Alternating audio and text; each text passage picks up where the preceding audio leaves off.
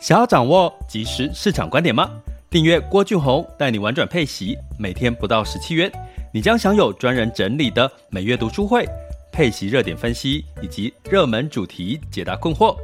不论你想通过基金、ETF、美股或台股打造你的现金流收入，我们都能为您提供支持。点选资讯栏的订阅链接，了解更多。让我陪你一起投资理财。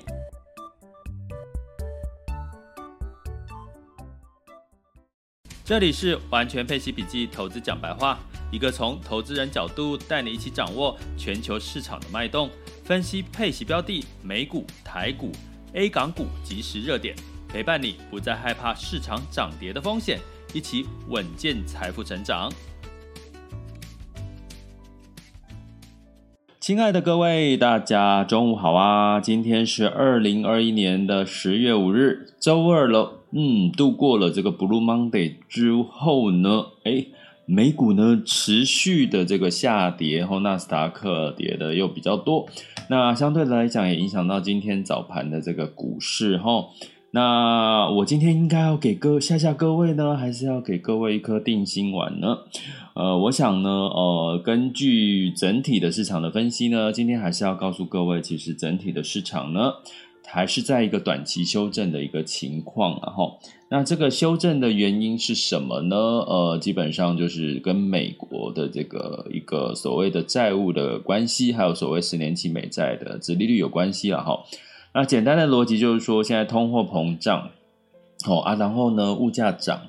然后呢，第四季呢又是消费的旺季，照理说大家都觉得想要买一些东西了，因为疫情开始慢慢的趋缓了，甚至呢有口服药的这个这个这个这个呃上市了哈，所以呢会让很多人开始就觉得第四季应该是一个消费旺季，可是呢就出现了通货膨胀，出现了这个供应链这个呃有有中断，也就是说。中供应链中断的原因，就是因为这个请不到人呐，请不到人开货车啦。然后呢，就是这个货品的运输的时间延误了哈，所以大家就担心这个旺季会不会不旺。然后呢，再加上美国已经举债到了一个他们的债务的上限了啊，目前美国国会正在开会，要不要提高这个债务的上限？所以呢，市场就会担心美国会不会有债务违约的风险，哈，所以造成这美债呢就价格下跌，美债殖利率就往上走，所以目前的十年期美债来到一点七三，哈，所以基本上呢，这这这样的一个历史，这个故事呢，大家应要知道，哈，那所以呢，这个包含呢，接下来这一周哈会有一个数据，就是就业数据，呃，这一周会公布上一周的就业数据。那其实目前已经在反映了啦，怎么反映呢？就是目前美债殖利率往上走，也就是说，应该这个就业数据的报告会不错，也就是说呢，就业人口呢应该是比更好的了哈。那更好就会加速什么？加速减少购债啊，代表景气是好转的哈。那这样的一个情况呢，就让这个美债殖利率突然从昨天的一点四五呢上升到了一点七三。所以呢，这个上升呢，如果以加上我们刚刚讲就业数据，其实是应该普遍是看好的哈，所以它提前反映这个美债殖率往上哈。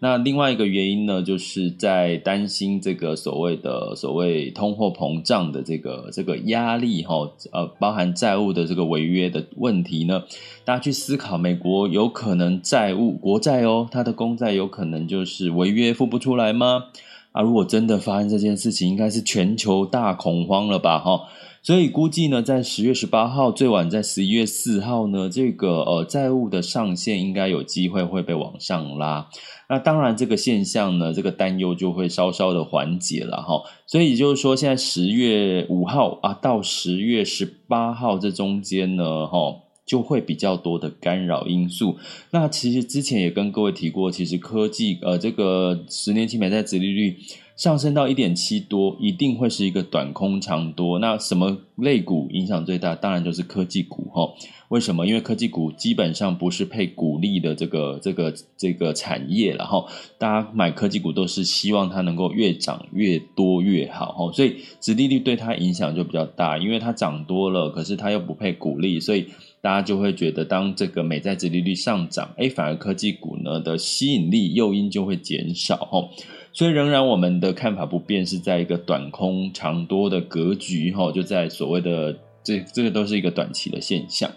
那好啦，那回到我们今天的主题，要跟各位聊，就是说，其实你会发现我们一直在节奏上哦，并没有出现大大的出锤，就是说。进入到第四季，我开始跟各位讲以息养股吼，大家核心的持股要进入到配息标的。那为什么是配息标的？就是因为配息呢，基本上会配给你配息的，一定都是大型全值股或者是它的现金流稳健，它才有钱可以配给你股利或者是债息嘛吼。所以基本上呢，在第四季你会看到这类型的股票，应该相对来讲就比较抗跌了吼。所以呢，在这个情况呢，我们分为所谓的基金跟 ETF。那我们昨天聊了一部分的比较偏基金的概念，我们今天呢就来聊一下 ETF 这件事情哈。台湾的 ETF 高配息的 ETF，诶，发生了什么事情呢？为什么我要说有三大地雷不要踩，然后要采取三步一动作的一个策略哈？今天呢就好好讲给各位听。那在开始之前，要跟各位讲，我们会分三个阶段。第一个阶段呢，就是跟各位聊一下这个主题，哈，高配息 ETF 的主题。第二个阶段聊一下全球市场盘势的轻松聊。第三个阶段就是大家可以分享、交流、提问的时间，哈。所以呢，呃，在一开始要要跟各位讲这个主题，我们在这个明天，哦，时间真的过得很快，十月六号明天的晚上八点。也就是我们找到七趴以上定存的这个呃直播课，那这个课程呢，会带领大家从基础到实操，怎么去建构自己的这个高配息呃稳配息呃稳净值高配息稳净值这样子的一个操作策略哈，尤其在这个第四季这个市场修正的情况下，反而你更应该要知道到底什么情况要进场。哦，什么进情况要做调整？哈，这个当然会在明天晚上八点之后的课程哈，跟各位一一解说。呃，不过呢，原则上我们会分两，因为时间哈，这个内容应该会很很多，所以基本上会分两个月份，十月份还有十一月份。那当然，我们十一月份呢，因为最十月份最近的状况的市场的状况，我会把这个十月份明天的。主题呢，会稍微这个微调，跟今最近的市场状况去做一些结合。我觉得这是直播课最吸引人的地方，就是你就是随时随地可以跟市场做结合哈。所以像现在我们直播跟各位互动，我觉得也是一个很棒的一个方法，让大家随时了解到底现在发生什么事啊？为什么现在台股今天本来跌了，后来又涨上了啊？就是有关股介入护盘呢。哦，就是有介入护盘呐，哈，所以基本上你不要说，哎，台股为什么它它反而呢跌的比较少，哈，跟其他亚洲市场啊，就是有有关股进入护盘的啦，哈，就是这么简单。那所以呢，我们回到这个。高高配息啊！既然说第四季高配息大家都趋之若鹜，那到底这个高配息的 ETF 出现了什么状况呢？我跟各位讲，最近应该有一档哦，大家会比较呃常常听到的叫做零零八八八哦，这一档 ETF 哈。那这一档 ETF 呢是这个永丰的台湾 ESG ESG 的这个呃 ETF 哈，它是投资在台股哈，有跟 ESG 所谓的社会责任啊、环境变迁有关的主题的一个 ETF 哈。那他在预告了，他是十月十九号，十月十九号要这个派息哈。那他的预估的这个投资报呃配息率呢，来到了五点五点五哦，年化配息率呢，殖利率来到了五点五哈。那你台股呢？你投资台股哈，它是季配了哈。你能投资台股能够有五倍五点五的年化配息率，感觉当然是很吸引人哈。可是呢，基本上呢，呃，在这个高配息的 ETF 五点五的过程当中，居然发生了一个我们看到了一些风险哈，就是雷哈。第一个风险就是它异常的折溢价了哈，异常的折溢价。那这个数据呢，我等一下会贴到我们的这个呃订阅学员的这个赖群哈。那所以订阅学员等一下可以看一下，我等一下讲对照一下我们的这个。呃，所谓的这个呃，这个图表哈，那我要讲的是什么呢？我现在电脑有点慢哈。呃，我要讲的就是说，这一档的零零八八八呢，它在十月四号哈，呃，大家知道 ETF 有所谓的净值跟市价，哦，因为它是 ETF 是在券呃，在这个股市券商哦，就是在集中交易市场购买哈、哦，所以基本上呢，它的市价十月四号呢，是你买的价格会是十五点五六。那这一档 ETF 的它的这个呃盘后的结算的净值是十五点三三，也就是说呢，它在这个上涨了零点二六 percent，下跌实际上净值是当天的净值哦，就昨天下跌了零点八四，上涨了零点二，呃，就下净值是下跌零点八四，可是你买的时候是用市价买才买得到的话，那你是呃买到了。贵零点二六 percent，好，那这样一一涨一跌了哈，你涨了零点二六，可是呢，实际上跌了零点八四，你这个上涨下跌的幅度超过了一个 percent 的一个涨跌幅，也就是说呢，你一旦在十月四号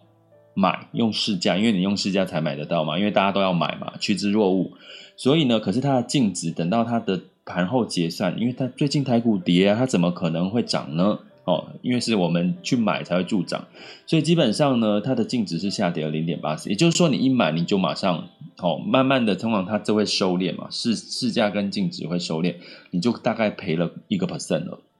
哦，大概赔了一个 percent 哈，所以呢，这我要讲的第一个雷就是说，它的这个市价跟净值的这个呃溢价的价差。因为哈，因为这个所谓一公布它的五点五的殖利率配息率呢，他就一堆人去买，造成它市价上涨，可是净值是下跌的。你买了，最后它会这个价格一定会趋于净值哈，回到回到净值，所以你就赔了哈。那如果你赚了五点五趴，如果你在十月四号买，你可能先赔了一个 percent，只你只有赚到四点五趴了哈。所以这就是我要跟各位讲第一个事情哈，你在买这个所谓的当刚开始要这个准备，如果你发现它的配息很好，你也不要在第一时间去抢，好不好？因为当它的这个市价跟净值的这个呃折价折价空间有点高哦，高多少呢？目前已经高了一点一个 percent 以上了哈，那你反而呢，等到它后续呃净值哈市市价越来越接近净值的时候，你就。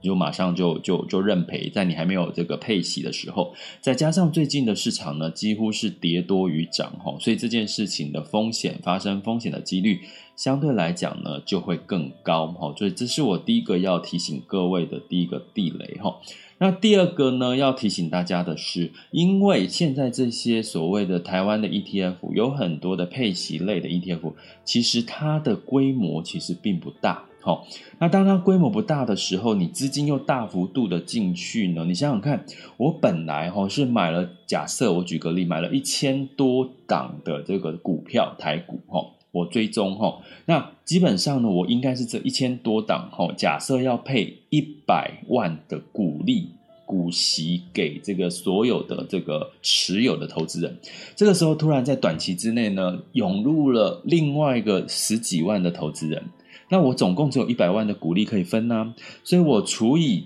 额外的，我本来是要这一百万的股利要分给十万个人好了，我举例哈，结果后来突然之间短期就一堆人去买，所以我十万个人突然变成二十万个人要去分这个一百万，会发生什么事情？其实就会稀释掉你的股利，就会稀释掉你的股利，那就会反映在你实际上你配除息之后的股利，或者是在股价上面，哈，所以基本上这也是一个风险。那你会觉得说，哎，这是 ETF 比较容易发生的风险，那在基金会不会比容易发生这个风险？其实基金比较不会有这么这样一个风险，是因为呢，呃，通常呢，基金它的规模。哦，规模其实是比较大的哈，那它的又是一个开放式的基金，它的成立时间通常也比较久，所以要跟各位讲的解决方法就是说，你可能相对来讲，你找一些规模大的哦，不要说这个规模呃这个额度规模小的，一旦呢哦。发生这个所谓成立不久或规模小，它很容易就会造成被稀释掉配息的这个这个可能性，然后那另外呢，再加上一个原因是它的流动哦，流动性就会偏低嘛，因为你规模小，诶，你可能想说我赚了这一次的五点五趴的利息，我就要跑了，可是你可能跑不掉。为什么？因为规模小。啊，一堆一堆人假设都要卖，没有人要再买了，因为我已经除息了嘛，我没有人，我只是要赚这个除息哦，可能会有这样子的一些市场的心态，造成你可能呢，哦，要呃，我刚刚讲，因为 ETF 是在这个券呃这个证券这交易所买卖嘛，所以当你除息完之后，你想要卖，哎，你可能还卖不掉，你可能还要怎么样，还要再折价卖才卖得掉，也有这个可能，因为规模太小，而且规模小哈，流动性低啊，通常这容易发生在成立比较。刚开始成立或规模比较小的一些标的了哈，那另外还有一个可能性是什么呢？就是说，诶，像每档 ETF 啊，你可以配到五点五，大家去思考一件事哈。啊，请问一下，他配给你五点五，这全部的五点五趴的这个配息率，全部都是股利吗？有这么好的哪一些公司都可以配到五点五趴的股利给你呢？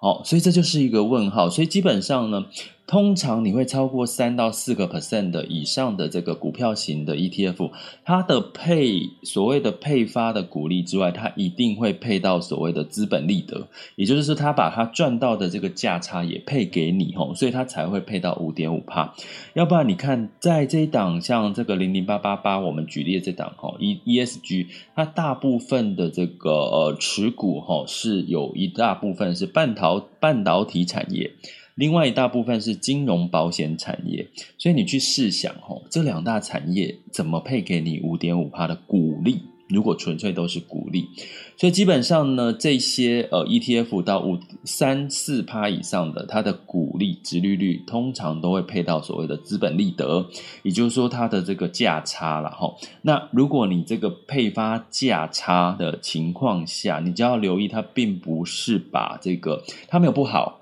哦，它把。资本利得配给你，我我之前有说过，我们可以把它当成是它自动帮我们停利，好。可是呢，当你停利带来的高配息，关键是你要看的应该是，那到底这一档基金的未来是不是，当你停利之后，当你配息之后，它有没有很快的可以填息，就是很快的净值再跟上？我觉得这才是我们接下来你要买这个这类的高配息 ETF 的一个。比较重要的一个观点哈，所以呢，在最近的一个市场的情况下，如果最近买诶台股，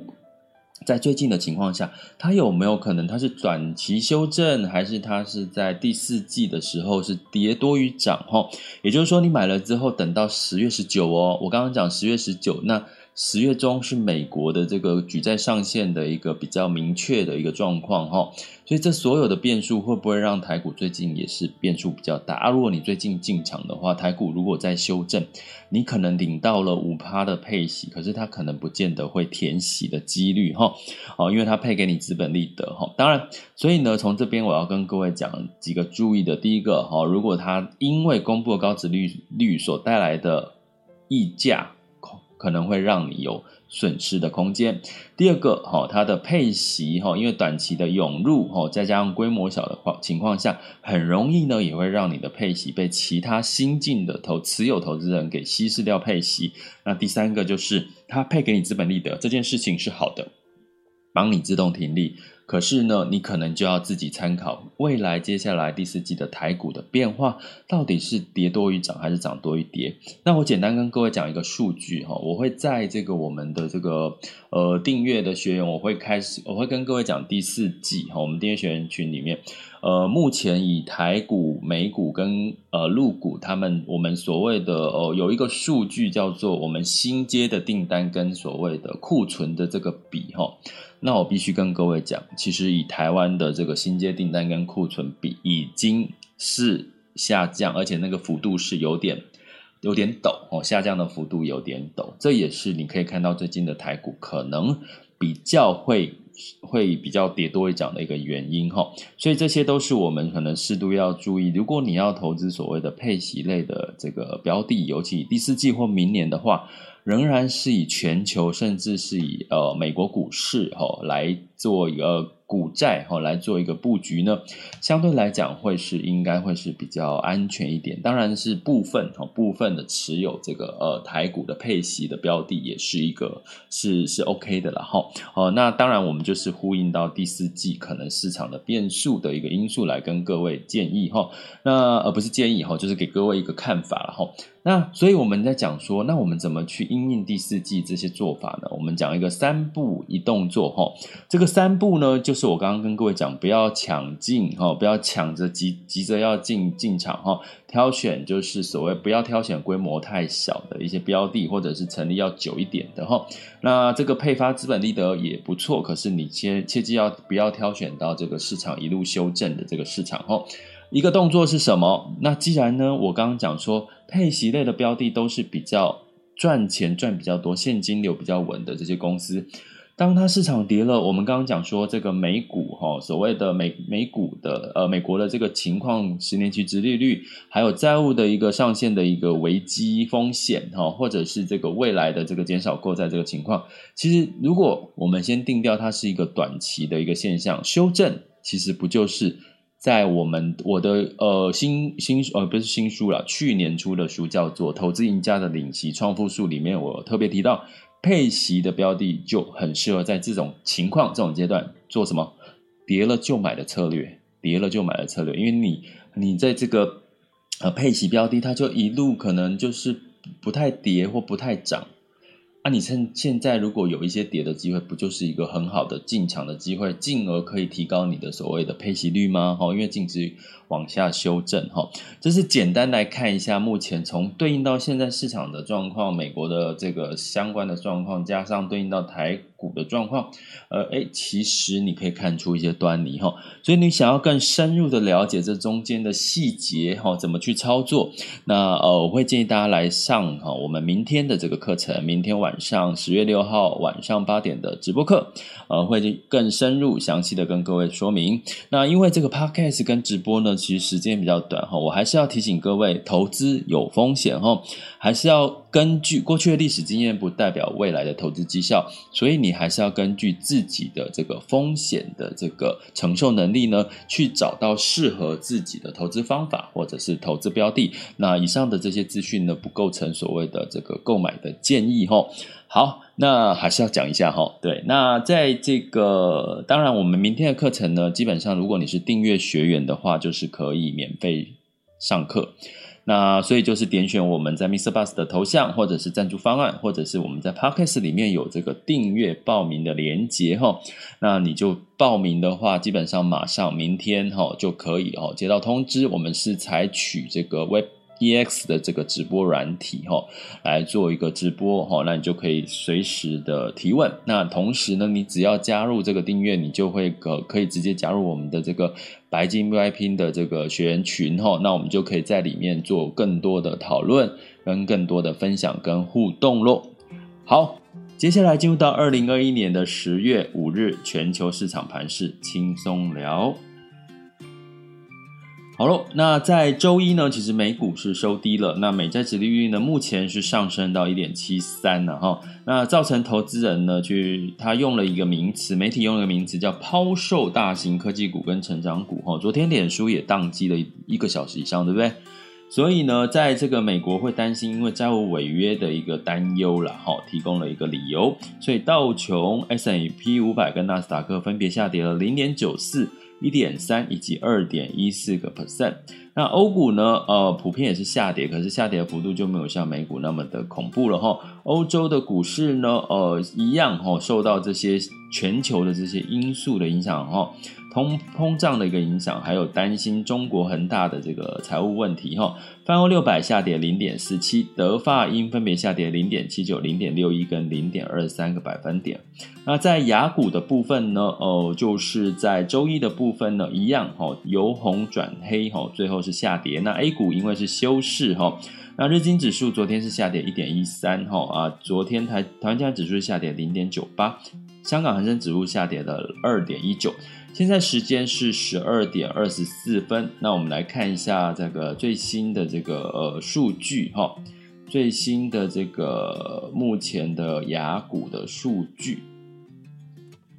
呃，目前台湾加指数是上涨了八点哦，上涨幅度是零点零五哈，那这个台积电是下跌了两块钱哈，收收敛了啦哈，就是呃现在。台积电价格是五百七十哈，那关谷的护盘拉抬哈，因为早盘的时候台积电下跌了，呃，跌到了六五百六了，已经是这个台积电的年线跌破年线了哈，所以其实是一个比较一个偏空的一个一个讯息哈，所以这个呃官方呢就把这个台积电的价格呢，就是整体的整指数跟台积电的价格都拉上来哈。那当然呢，大家不要因为这样就去追哈，现在是在一个护盘的状况。那在这个恒生指数呢是上涨了零点三二 percent 哈。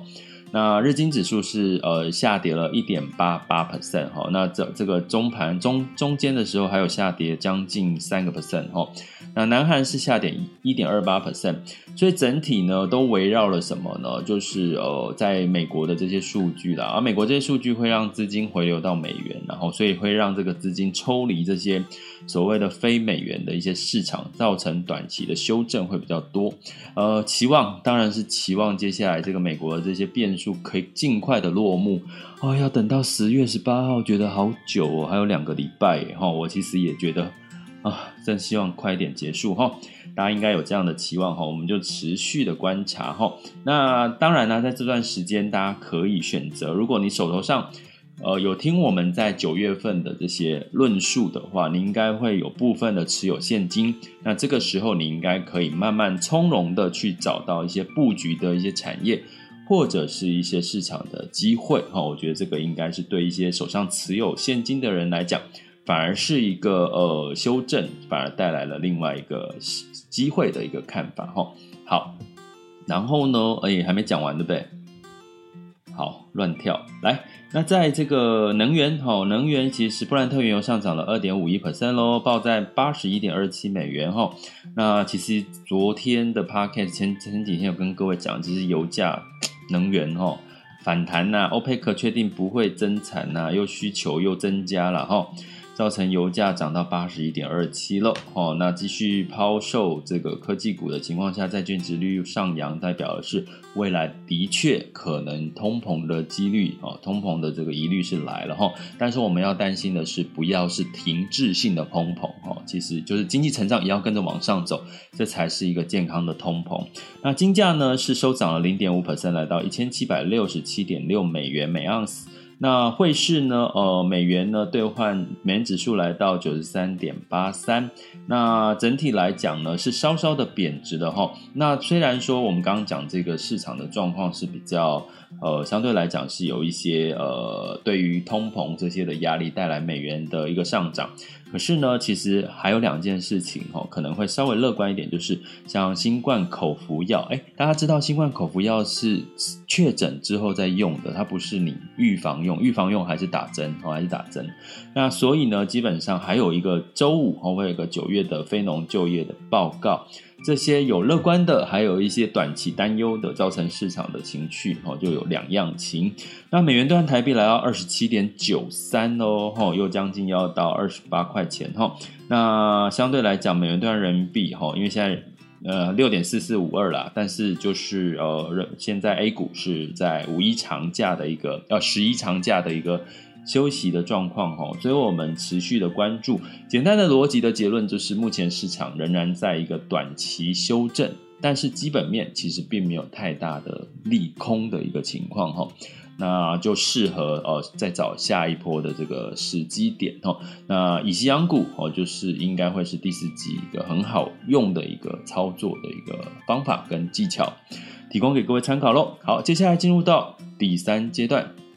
大家可以分享、交流、提问，那是怎么做？按下在 Mixer Bus 的这个举手哦，举手那个手的图案，好，我们就会把你 Q 上台，你就可以分享提问。目前我们在线有两千六百五十几位，还有我们的这个 VIP 的学员群们哈，大家一起交流。那同时呢，明天晚上是重中之重啊，就是晚上八点哈。如果学员群们呢，如果你们是可以参加直播就上来，那如果呢你们没有时间参加直播。那就可以回听哈，基本上呢，你只要是订阅学员就可以回听我们明天的找到奇葩的定存的上集哈，第一步。那十一月会是下集哈，因为时间的关系哈。那好，我们接一下哈，我们的这个开心微笑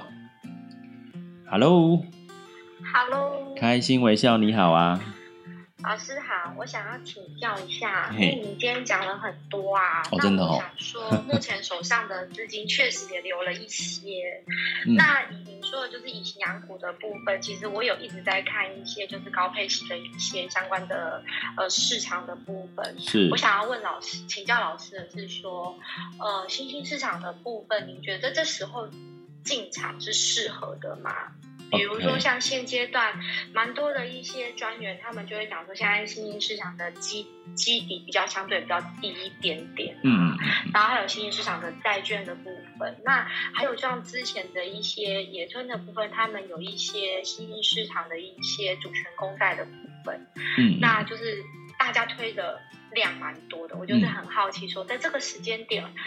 我这个资金是否可以分批进场，或者是说我们还是以主流的市场，比如说像成熟市场为主嗯？嗯，OK，其实这个问题很好哦。那基本上的确哈，现在市场几乎像投信，大部分在这个时候都会去推所谓的新兴市场债了哈。我们用所谓的股跟债来区分，目前新兴市场面临到最大的一个所谓的修正风险，其实是来自于美元。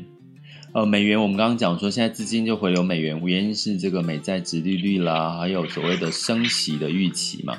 那你相对就会带动什么？带动这个这个非美元货币的贬值。那大家如果有经验的话，其实新兴市场哈、不管是股跟债，最大的会波动向下的，其实有一大部分是来自于所谓的汇率贬值。哦，货币贬值，所以我反而还是比较偏中立的去看待新兴市场的债或股哈。那新兴市场债为什么投信他们会去推动这个新兴市场债在近期？是因为新兴市场债它的所谓的这个呃，哎，你先把你的麦克风可能稍微先静音一下，可能会听。好。好，先静音。不会不会，那就是你的新兴市场在大部分会这个时候会建议，是因为它的这个存续期间比较短，存续期间比较短，就是最近市场如果波动，它的波动会比较小，哦，其实是这个原因带来这个大投信会去推新市场债的原因。可是呢，如果你以长期来看，应该是说我们买新市场债或股。我们希望它有净值，呃，有配息之后，我还希望它的净值可以上涨嘛。那你净值要上涨，你就要看它有没有什么上涨的这个机会啊。以现在新市场，我们如果说疫情，大家知道新市场的疫苗施打率，他们疫苗普遍是不足的。疫苗不足，再加上这个确诊人确诊的情况下，在冬天，冬天有可能会增温。那增温的情况下呢，可能如果万一这个确诊人数又爆发，那影响的就会又是影响到经济层面。那第二个层面要跟各位分享的是，新兴市场呢，我有跟各位讲，美国呢，通货膨胀，物价上涨。我今天美国领高薪，我的薪水比较高嘛。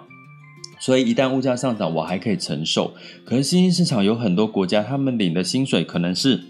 一个月呢，可能一万块不到。那万一物价上涨的时候呢，相对来讲对他们的经济的压力就很大，他们可能就买不下手啦。或者是没有没有钱哈，可以去买一些民生的一些消费品哈，所以你会看到这个最近的这个新兴市场呢，因为通膨，它要赶快升息哈，它要升息才能让它的这个购买力哈可以拉起来哈。可是这些的因素呢，都不代表它的经济是它的升息是因为通膨太快了，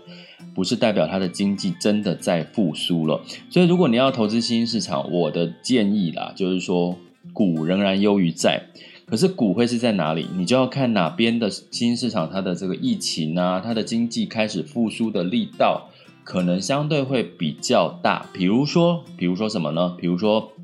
举个例啦，哈，像印度的市场，哈，印度的市场可能相对来讲，它在过去疫情严重，现在呢，是不是近近期开始在呃，真正在恢复好转了？比如说巴西，哎，我们可能呃，慢慢的一个好转的一个迹象，哈，哎。那那就是像这样的一个看法呢，会比较就简单来讲，我觉得还是稍微观望一下，呃，等到美元的一个升值的幅度到了一个比较差不多尾声后，或者是接近到一个呃高点相对高点的程度，再来布局新兴市场，我是觉得还来得及的。那那个时间点会是什么时候？可能是在明年第一季的时候，大概是这样的一个看法。对，好，你可以把麦克风打开了。